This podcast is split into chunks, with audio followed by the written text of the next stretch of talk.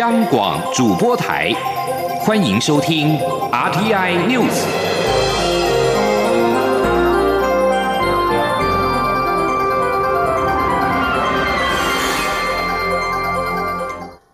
各位好，我是主播王玉伟，欢迎收听这节央广主播台提供给您的 RTI News。今天是二零二零年五月二十六号，新闻首先带您关注香港情势。香港立法会二十七号将对国歌条例草案恢复二读，以便实施中国国歌法。加上中国全国人大将通过港版国安法，港警提前在立法会所在的金钟一带加强布防，提前摆设各种路障，现场已有山雨欲来之势。香港零一报道，已经有民众透过网络号召，今天二十七号前往金，在明天二十七号前往金钟一带示威抗议，表达诉求，恐怕有爆发警民冲突的可能。报道指出，港警计划二十六号中午过后封锁龙河道一带，防止闲杂车辆驶进立法会。到二十七号，更将有三千名防暴警察出动维持秩序。中国日前宣布将制定港版国安法，引发轩然大波。港区全国人大代表叶国谦表示，中国国务院总副总理韩正二十四号透露，北京早在去年十月的中共第十九届四中全会便决定要制定此法，并且将落实执行。欧洲联盟外交和安全政策高级代表波瑞尔二十五号表示，欧盟必须采行更健全的策略来应应日益独断的中国。欧盟一些国家主张对中国采取强硬态度，而另外有一些国家则是呼吁应该谨慎行事。北京则是运用庞大的一带一路基础建设投资计划来讨好各国，尤其是东欧国家。而对于香港的形势，蔡英文总统表示，香港情势若有变，可停止适用港澳条例。国民党主席江启臣指此举形同切割香港。国安会副秘书长蔡明燕二十五号指出，蔡总统抛出这个讯息是要提醒北京当局，不希望走到这一步。蔡明燕并且表示，港版国安法若通过，代表一国两制已经破灭，未来也将威胁台湾民众在当地的人身安全与自由。今天记者欧阳梦平的采访报道。北京当局将通过港版国安法。蔡英文总统二十四号晚间在脸书贴文表示，依据港澳条例第六十条，香港情势一旦发生变化，可以停止适用该条例一部或全部。总统府副秘书长李俊毅二十五号在立法院财政委员会答询时表示，蔡总统是要提醒北京当局，如果强制通过港版国安法，将改变香港自治的现状，并侵害民主自由的价值。在此情况下，香港便与中国。其他地区无异，我方应检讨是否修正港澳条例。国安会副秘书长蔡明燕也表示，假如中国人大通过港版国安法，代表中国对于香港的一国两制承诺已经破灭，但并非马上就要启动港澳条例第六十条，终止部分或全部条文。抛出这个讯息，就是不希望走到这一步，同时也是提醒北京当局。蔡明燕指出，港版国安法涉及中国国安机构未来进驻香港将。采取的施政重点包括不得分裂国家、不得颠覆政府、不可与外力连结及不可有暴乱行为。这些安排将使香港民众希望拥有的特殊政治或法律地位受到相当大的危害，同时也对台港交流带来疑虑。台湾民众在当地可能不小心就被入罪，人身自由因此受到威胁。他说。假如他的那个国安法通过的话，很有可能包括我们的台商到当地的活动，或是包括我们 NGO 到当地的活动，都会受到他的一个港版国安法的一个牵制，背上了所谓的跟外力结合或是外力介入香港情势的这样的一个指控。那当然会对我们在推动正常的台港的交流，会带来一些安全的疑虑。至于香港人民来台申请居留的问题，蔡明燕表示，依据《港澳条例》第十八条，香港居民可以用政治因素到台湾申请居留，但我方还是要依样态及规模进行更全面的评估，并有超前作为。如果情势恶化、规模扩大，届时要考虑是否有修法的必要。另外，蔡明燕也指出，港版国安法通过后，香港失去金融中心的地位，是否会对亚洲地区金融造成冲击或风暴？国安会也在密切关注。中央广播电台记者欧阳梦平在台北采访报道。针对蔡英文总统表示，香港情势一旦发生变化，可停止适用港澳条例一一部分或全部。陆委会副主委邱垂正二十五号表示，总统的谈话并非要放弃香港，而是呼吁北京当局切勿一意孤行。他并且强调，港澳条例第六十条不只是情势变迁条款，也是保护条款。陆委会会在既有基础上，更积极完善与经济相关的救援工作，提供香港人民必要的协助。中国全国人大预计二十八号表决港版国安法，中国和香港股市在二十五号持续走跌。外资瑞士银行首席中国经济学家汪涛表示，港版国安法若是通过，美国反制并且寄出取消美元和港币自由兑换，对港香港的冲击最大，并且会对全球的金融市场和美国的金融机构产生很大的影响。今天记者陈林信宏的采访报道。中国全国人民代表大会二十八号将表决港版国安法授权案通过之后，全国人大常委会最快六月底着手立法。授权草案提及需制定法律惩治分裂国家、颠覆国家政权、外国势力干预香港等行动，并授权中国国安机关在香港设机构。外资瑞士银行首席中国经济学家汪涛二十五号指出，中国此举出乎市场意料，因此也引发近期经。金融市场动荡，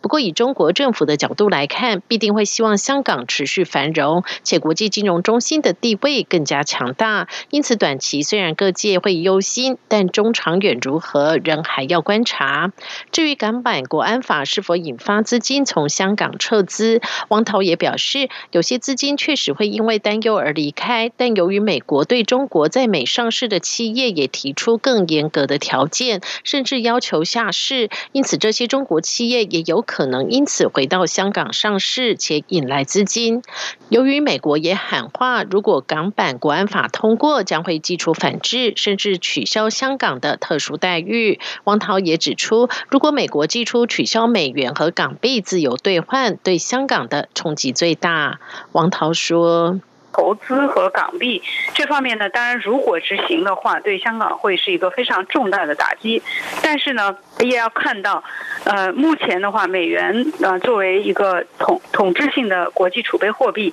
它其实除了像北韩、叙利亚、伊朗这样的地方是有啊不可以这个直接这个兑换，它有它有禁禁用美元的话，对其他国家都没有。所以我很难想象说，呃，它美国会取消港币跟美。元的这种自由兑换，我我觉得这个是概率是极小极小的。汪涛也指出，美国若要反制中国，有几项招式可用，像是出口限制等，但也有可能对中国官员制裁，或是取消香港的特殊地位。但这些主要都是政治意义大于经济的影响利益。中央广播电台记者陈林信宏报道。继续将焦点转回到国内，关注国内的防疫政策。台湾口罩外销禁令预备松绑。中央流行疫情指挥中心指挥官陈时中二十五号表示，预计六月一号起，政府在定额征收之后，口罩厂商若还有存量，就能够进行自由买卖。前面记者郑祥云、陈国伟的采访报道。为让国人有口罩可用，政府在疫情期间禁止厂商外销口罩，统一征收。如今国内疫情趋缓，中央流行疫情指挥中心指挥官陈时中透露，将在六月解除禁令，开放的细节会在本周确定。我们就是定额的征收，好，我们确定在我们的库存量跟占备量，还有一般我们在民生使用跟公务使用，好这样的量，不见得要增到足，因为我们有库存的量可以做一个大水库的一个。调配，那剩下的量哈就可以由哈相关的厂商好来做比较那个自由的买卖。陈时中上周末到屏东垦丁示范乐活防疫旅游，成功带动在地农产品行销及观光风潮。台南市长黄伟哲现在也希望能邀请到防疫五月天来台南行销观光。台南市哈在黄市长哈是有在邀约，不过我们还没有确定的计划。垦丁大街上周末人潮满满，众人争睹防疫五月天，但独缺专家咨询小组召集人张尚淳。他说：“本来想要一起去，但本身还有台大的工作要处理，所以最后决定留在台北。”张尚淳也提到，歌手张洪亮说是他的堂弟，他也是看了报道才晓得。网络上的报道说，歌手张洪亮他自己说是我的堂弟嘛，哈，我其实不是很 清楚，然后因为来说好像我们其实也没什么见过面哈，所以是祖父辈的时候是有关系，那呃到我们这一辈大概因为就没有太多的接触，所以其实我也看这媒体我才知道。另外，指挥中心也宣布，即日起放宽精神科病房探视的规定，每位病人每天开放一组访客在同一时间前往探视，采预约及实名登录，每组最多两人，期盼能减少病患的情绪起伏。中央广播电台记者郑祥云、陈国伟台北采访报道。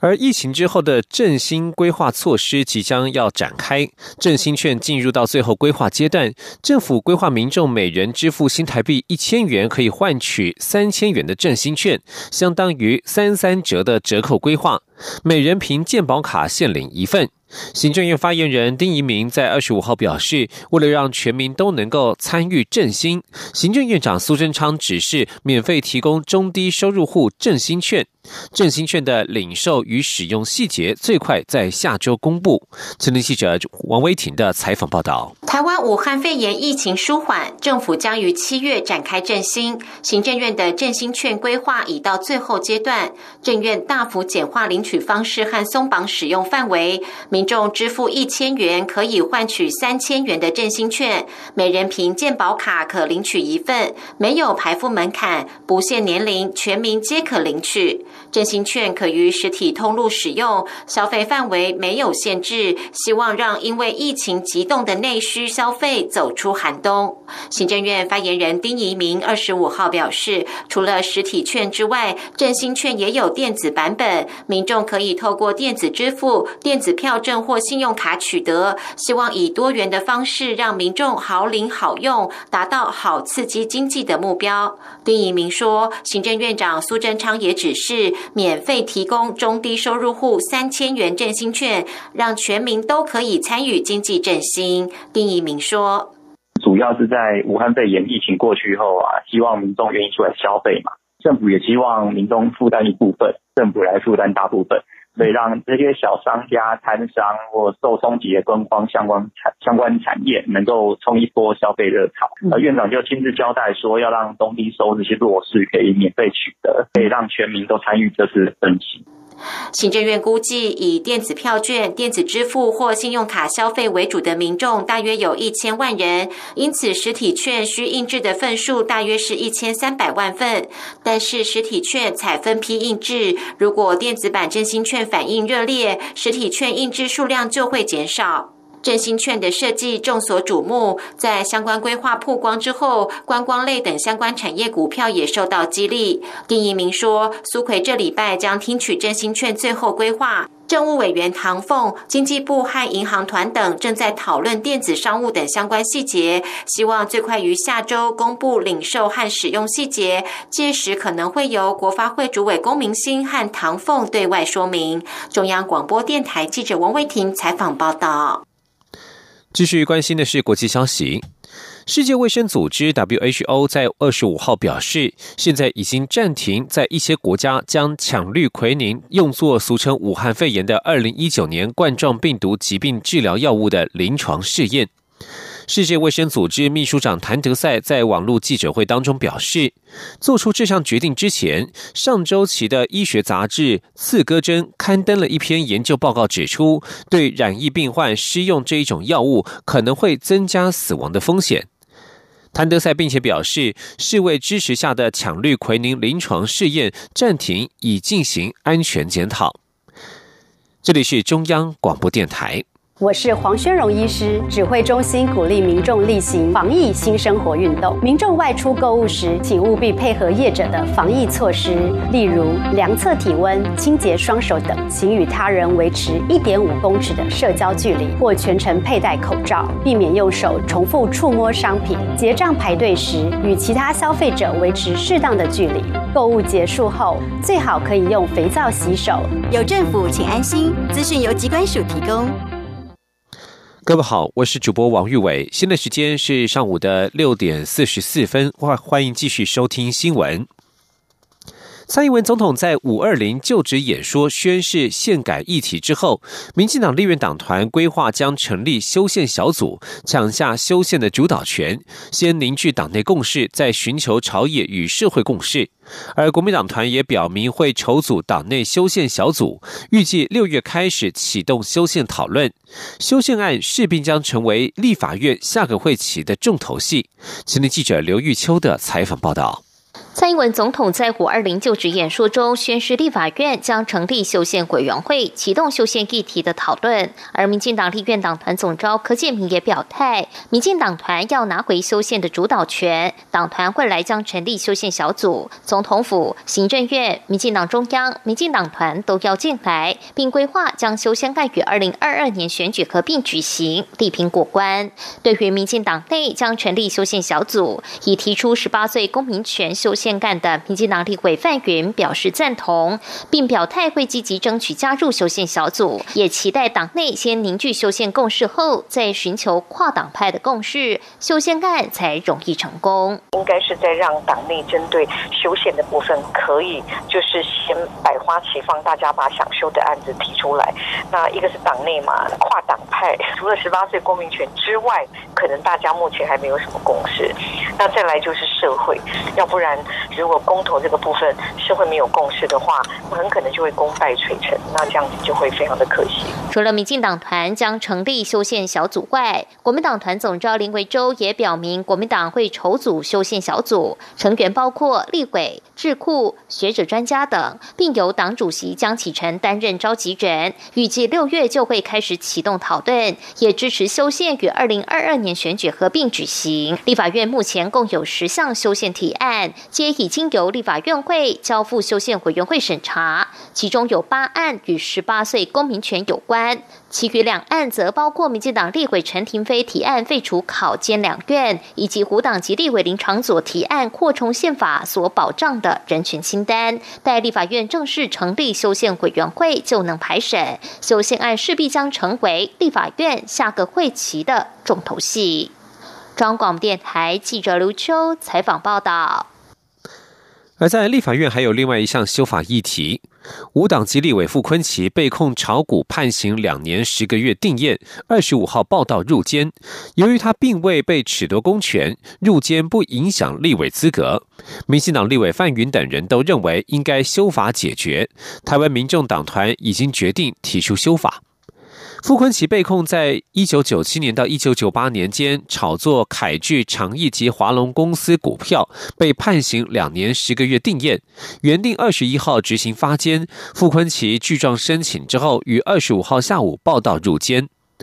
范云表示，将提案通盘检讨立委被判刑之后职权行使的规范，才能够对选民负责，实践民主。就像英国与德国针对国会议员的解职都有明确的规划范围，不会出现中央民代入监服刑却仍然能够行使职权的状况。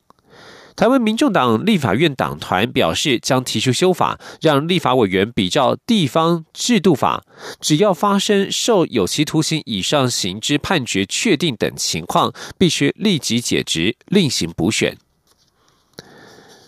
继续关注财经消息。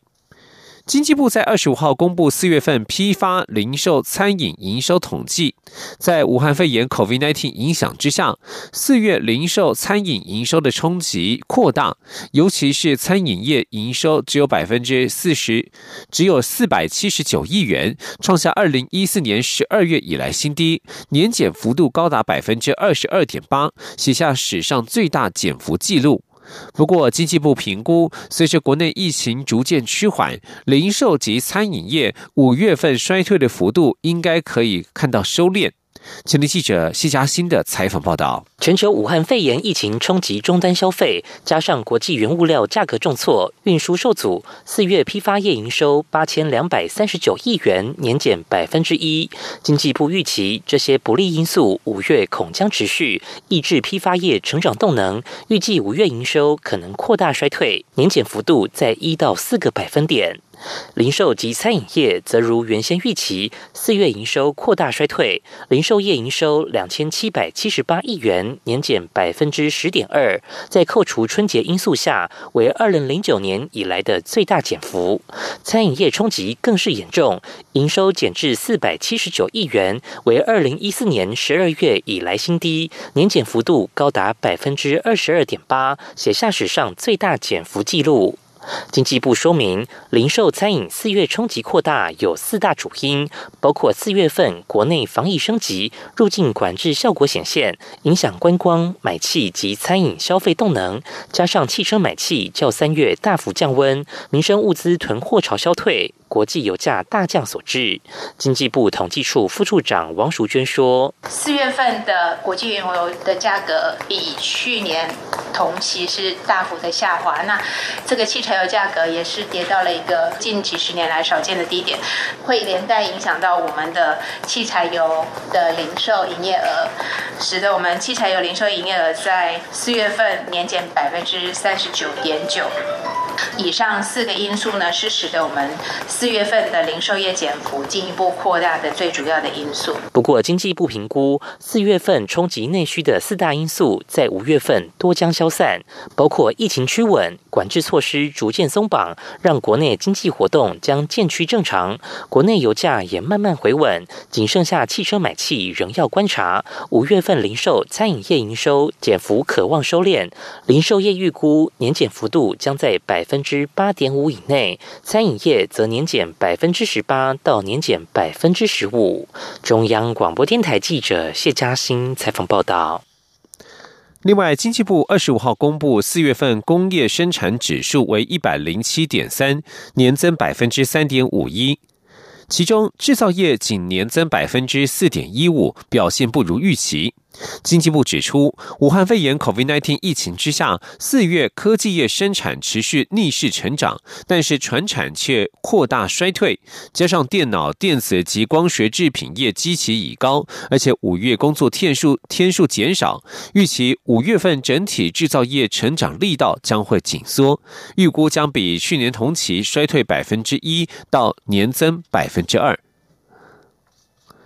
最需要关注的是国内的急难纾困工作，不少弱势儿少或是新住民因为资格不符，没有办法申请政府的疫情纾困方案，成为弱势当中的弱势。立新基金会二十五号呼吁政府延长安心及时上工计划，以及扩大办理急难救助纾困方案，并且提议政府增订紧急租金补贴的规定，协助弱势妇女和儿少的经济稳定。前天记者王维婷的采访报道。立新基金会二十五号举行记者会，表示政府的急难救助纾困方案推出以来，审核率没有过半，还有许多民众苦苦等待，其中有更多弱势妇女和儿少成为纾困网的漏洞。出席记者会的小齐独自在外工作多年，从事服装设计的他，平日收入以接案为主，但是从今年二月开始到现在，接案量大减，有时候一个月一件案子都没有。小齐想要。申请急难救助，却因为需要计算家户所得而不符合资格。小齐说：“呃，因为我觉得是地方它跟中央不同调，然后第一线的就是窗口受理人员，他其实就是也不确定说他到底能不能够受理，就是我的案件这样。对，所以就会一直有来来回回的问题。然后还有就是中间就是审查的部分，因为他们也不确定说到底是要列记哪些人，然后所以就是会有像不动产或动产的问题。”这样。立新基金会执行长王月豪表示，许多受暴妇女儿少的家庭关系不睦，但是户籍还是跟家人登记在一起，可能发生家人已经申请纾困，导致弱势妇女儿少无法获得纾困资源的困境。王月豪表示，政府应该扩大办理急难纾困救助实施方案，和延长安心及时上工计划到一年；社会经济弱势应该延长到三年，协助弱势中的弱势族群稳定经济。王月好说，所以我们认为像家暴啦，哈，或者是像新移民，他们还没有领取到身份证，好，或者是刚才也提到像类似像游民这些，真的都是一个比较特殊状况的呃这样子的一个弱势的一个这个族群的话，其实我们应该是让这些呃比较是呃社工的一个这个单位来启动这些比较是这个呃专案的一个评估审查的一个这个方式。出席记者会的民进党立委吴玉琴则说，济难纾困方案确实有行政部门与民众认知落差的问题。他也曾多次在质询时指出，申请条件过于严苛。吴玉琴表示，目前若是妇女儿少申请补助时，将依照租屋补贴办法认定，让申请人签署切结，不并入计算性侵害相对人及其配偶或直系亲属的所得等条件。未来他将持续要求卫福部调整急难救助的申请认。定让有需要的民众可以申请到纾困金。中央广播电台记者王威婷采访报道。一文讯息：全新二十四小时成品信义书店三楼正式对外揭开面纱。除了书籍之外，更多了咖啡厅、市集、音乐馆等空间。未来夜间活动也将大量增加，满足读者多方面的需求。前天，央广记者杨仁祥、江昭伦的采访报道。敦南成品将于五月三十一号熄灯。接棒的二十四小时书店落脚新义成品三楼书店，光是书籍选物种类就超过十七万种，是敦南成品的一点八倍。还特别规划外文书籍专区，总面积则为敦南店的二点五倍。除了书籍之外，新的二十四小时新义成品三楼书店还提供能让民众停下脚步休憩的咖啡厅，还有全新打造的成品新义音乐馆以及厨艺展演，就连市集都在其中串联饮食文化。抢先体验的民众反应都相当不错。不管是书的地方也好，或者是那些就是说市集啊，然后或者是音乐馆，其实我觉得都是很棒的一个城市的风景。现在的音乐馆有扩大蛮大的，而且有这个部分，还有后面的呃这个比较黑胶的部分，其实它黑胶馆是蛮不错的。那之后这边可能也会有类似演唱会的东西，我觉得其实蛮期待。成品强调，成品新二十四小时书店并不会冲淡书店的氛围，反而动静态兼具。夜间活动也更多，就是想要满足读者的所有需求。成品书店资深协理张小玲说：“你想象一个读者在这里哦，他其实除了阅读的需求以外，他可能会想喝一杯咖啡，他可能夜间他觉得今天想喝一杯酒，那也有可能他今天呃晚上可能回去可以自己做宵夜哦。所以我们现在希望就是满足这个读者以读者为中心的角度，我们去思考他接下来在这个部分除了阅读以外的需求。”新的二十四小时新义成品书店将于二十九号试营运，展开一系列活动。六月一号零时起，则规划开幕派对，正式接棒敦南成品与读者见面。未来的台北新义商圈也将因为新义成品二十四小时书店的出现，多了另一道夜间风景。中央广播电台记者杨如祥、张昭伦台北采访报道。带您关心天气。中央气象局预报，一波梅雨锋面又将影响台湾。从今天起到二十八号，天气不稳定，应小心剧烈降雨。气象局表示，今天封面从华南一带慢慢靠近，西南风将海峡上部分对流与云系带往西半部。中南部白天开始会有些阵雨和雷雨现象断断续续出现，空档仍可看到阳光。而受到封面前不稳定的影响，今天的午后热热对流发展比昨天明显，各地中午过后都要留意雷阵雨，尤其在山区东北部地区。而封面主要影响的时间在今天深夜过后。封面上头容易生成中尺度对流系统，消消长长有较剧烈的雨势，请民众随时留意气象局的最新特报。而这波封面影响最显著的时间是在二十七号，西半部及东北部地区有短暂阵雨或雷雨，并有局部大雨；花莲、台东有局部短暂阵雨或雷雨。二十八号封面往南移动，中南部、东南部有短暂阵雨或雷雨，而其他地区虽有局部短暂阵雨或雷雨，但是强度会减弱。继续关心的是国际消息。防疫禁足令在英国政坛掀起波澜。被指违反防疫隔离规定的英国首相强生的幕僚康明兹二十五号表示，他对于自己从伦敦开车四百公里前往英格兰北部的决定并不后悔，因为他抵达的目的地之后，随即留在家族的农场，没有外出。面对外界连日的抨击，他显然不打算辞职。康明斯在传出妻子因为出现俗称武汉肺炎 （COVID-19） 的症状，自己也疑似感染时，前往英格兰北部杜伦市的父母家安排幼儿的照顾事宜。他强调自己的隔离规定涵盖了隔离规定涵盖了例外的状况，与照顾年幼子女有关。他强调自己的情况是属于例外。不过，在荷兰，荷兰总理办公室二十五号表示，总理吕特因为遵守防疫限制，不得前往护理之家，而无法在母亲临终之前的最后几个星期予以探视。以上新闻由王玉伟编辑播报，这里是中央广播电台台湾之音。